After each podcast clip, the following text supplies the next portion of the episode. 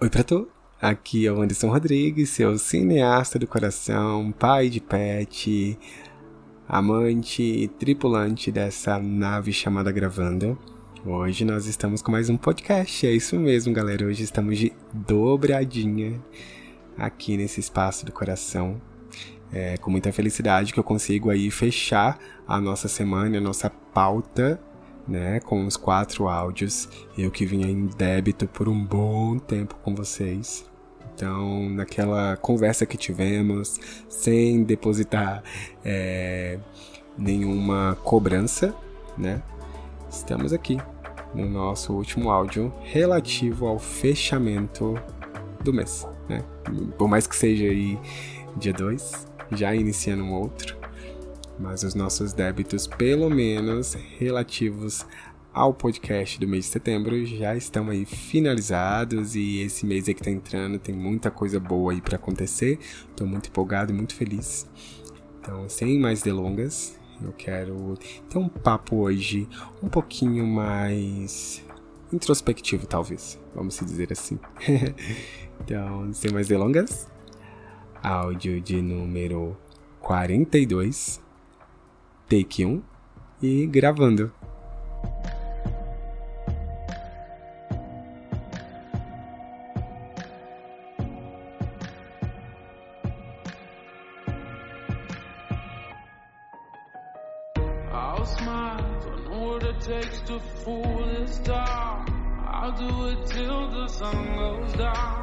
E o meu roteiro?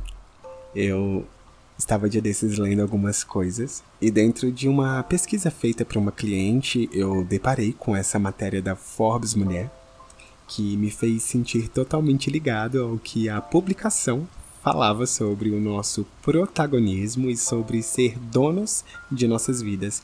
Então eu comecei né, a ler a matéria para fazer uma análise crítica e eu achei tudo muito interessante. Então já deixo aqui meus parabéns à colunista que foi a Suzana Pires e o texto ele trabalha em pontos muito específicos, mas principalmente voltado ao autocuidado, nos priorizar acima de tudo. E eu achei que aquilo seria uma pauta gostosa para nossa conversa, porque os termos utilizados levam totalmente ao cinema e gostei da forma como foi contextualizada a vida com cenas e palavras relacionadas a esse universo ao qual me pertence e sou formado. Né, por ser a Forbes mulher, Obviamente o conteúdo é para o público feminino, então eu não vou tirar o poder da matéria, mas eu queria extrair a base dela que serve para todos nós. Aliás, dá uma passadinha lá, a publicação foi feita no dia 13 de setembro. Em resumo de tudo isso, a Susana Pires nos relata que somos protagonistas e coadjuvantes da nossa história, e eu achei isso incrível. E, em resumo, ela fala que somos e temos o poder nas mãos de decidir a nossa história, enfrentar os desafios e lutar pelo que acreditamos e pelos sonhos que traçamos na nossa mente. Só que muitas vezes nos deparamos como o nosso coadjuvante ali, né? que é aquela pessoa que nos para no meio do caminho e que coloca coisas na cabeça ou inventa situações para nos tirar do foco ou que, no, ou que nos coloca em um pilar de dúvida e medo é quando caímos naquele quesito de autoinsuficiência e logo nos confrontamos. Eu não sei se coadjuvante seria o termo, eu talvez, falo, é, eu talvez falaria antagonista, né? No cinema ele representa uma ameaça, um obstáculo, dificuldade ou impedimento ao que o protagonista deseja alcançar, né? Então, pode ser o vilão da história representado por um objeto, animal, monstro, espírito, enfim, cada, cada caminhada tem um rosto de um antagonista diferente. Aliás, né? Cada história ela é particular e nós sabemos quais são os nossos demônios internos. Em um ponto do texto, ela comenta que desde novos somos acostumados a ser cordiais com as coisas, porque nossa educação ela vem né, de uma etiqueta. Cumprimos determinadas regras, depositamos tempo em situações que muitas vezes nem queremos estar ali. E todo esse tempo administrado nos tira o foco dos nossos sonhos. É como se você tivesse que parar um trabalho seu muito importante para dar atenção a uma visita. E muitas vezes essas situações elas vêm decorrente de suprir é, a existência da outra pessoa. Aprendemos como conviver em sociedade, entender sobre várias questões e todo esse tempo depositado atrapalha totalmente o nosso foco.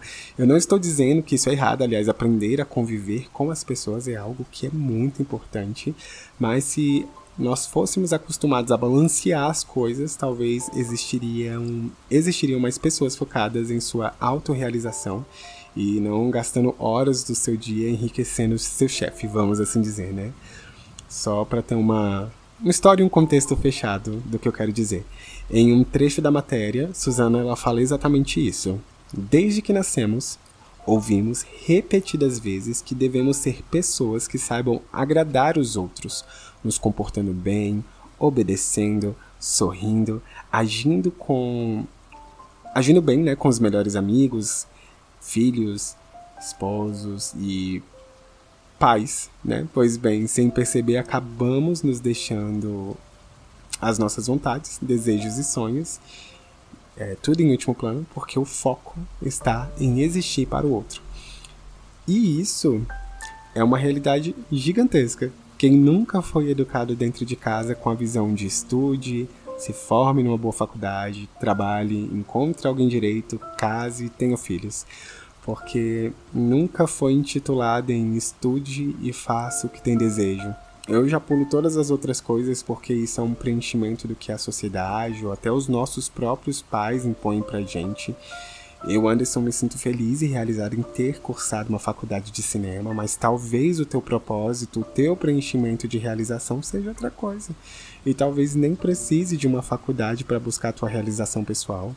E se o chamado for mais tarde, não tenha peso na consciência, a vida é essa eterna brincadeira de certo ou errado. Sabe aqueles gráficos é, que uma ação levava ou a um sim ou não, e aí dependendo disso já levava para uma outra situação também com sim ou não? Pois é, a vida mora bem aí. Eu lembro de uma vez que eu estava num antigo trabalho e tinha um quadro bem na ilha de edição e pesquisa e esse quadro consistia em uma frase que eu super detestava, mas eu ficava calado porque o rosto que estava nele não era o meu, mas a frase era basicamente essa: O que você faz de meia-noite às seis?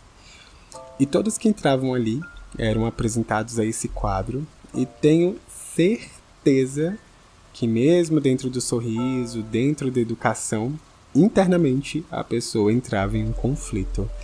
Até que alguém silenciou esse quadro, a pessoa simplesmente leu e falou: O que eu faço de meia-noite às seis? Bem, eu durmo. eu durmo porque eu preciso estar bem no outro dia, porque se eu parecer cansado ou exausto, pode ser um motivo da minha demissão. Por não render ou por simplesmente não acordar para o trabalho. E aí ninguém vai querer saber o que eu fiz entre meia-noite e seis da manhã. Eu sei que depois disso eu nunca mais vi esse quadro. e voltando à nossa matéria, diz que quando entendemos o nosso poder e quando aprendemos a dizer não para algumas coisas, o nosso protagonista ele aflora de uma maneira incrível. E, nessa parte eu digo até com um pouco de propriedade que ele aparece mesmo. Eu sempre fui aquele menino calado que odiava atenção, que detestava falar ou interagir nas aulas. Sempre era um esforço a mais na minha cabeça nessas épocas de apresentação eu sempre doava o meu melhor, mas aquilo não me fazia feliz. Eu detestava. E isso repercutiu durante toda a minha vida e me trouxe inseguranças absurdas. Vocês já ouviram vários áudios meus em que falo desse processo de cura, né? E de encontro.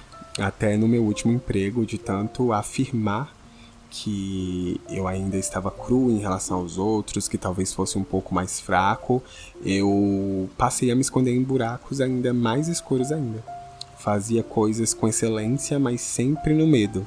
Eu vibrava medo constantemente. E olha, eu aqui.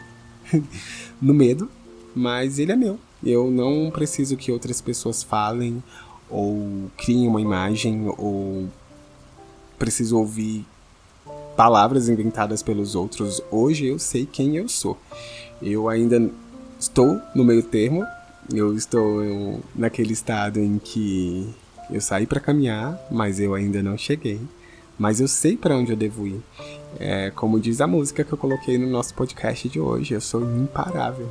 Quando a gente gira a chave e sai da posição de vítima ou de antagonista e voa para o protagonista, nem família é mais o fator da nossa permanência, porque tá tudo tão fluido, tá todo mundo tão entendendo alguns aspectos seus que quem for para te apoiar vai te apoiar e isso já é o suficiente.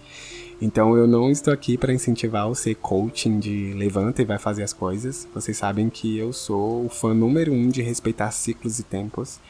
A nossa jornada é individual e única e cada um carrega suas marcas e cansaços.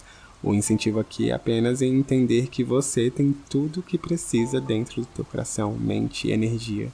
Não precisamos viver de validações ou esperar que determinada coisa caia do céu. Faça você a diferença na sua vida e comece pequeno. Esse lance de ah, se não for para ser assim, não quero, então meu amigo, vou te voltar lá naquele quadro clichê de frase clichê e falar que a sua vida será alimentando alguém de pensamento assim e enriquecendo em cima do seu profissionalismo. O meu exemplo foi trabalho, mas o seu pode ser um relacionamento, uma amizade, um sentimento, defeito, qualquer coisa que não te cabe mais.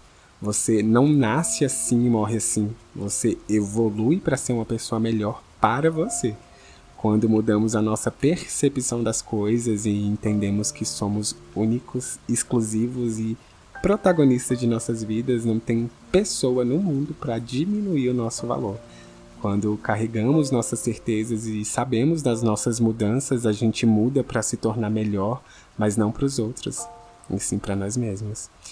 Eu nem achei que essa prosa ficaria tão grande, porque de verdade foi uma leitura tão pequena mais feliz que isso movimentou o sábado e fez uma diferença gostosa. Então, sem mais delongas, eu vou finalizar com uma frase e já deixar o nosso encerramento por aqui. Agradeço o teu carinho constante, teu abraço único. E aproveita esse final de semana, vai viver um pouquinho. Já dizia Antônio Reis, lá na frente, você vai ver que tudo que você fez, até mesmo as escolhas erradas, valeram a pena. E como diz no cinema, ao final de cada cena, corta.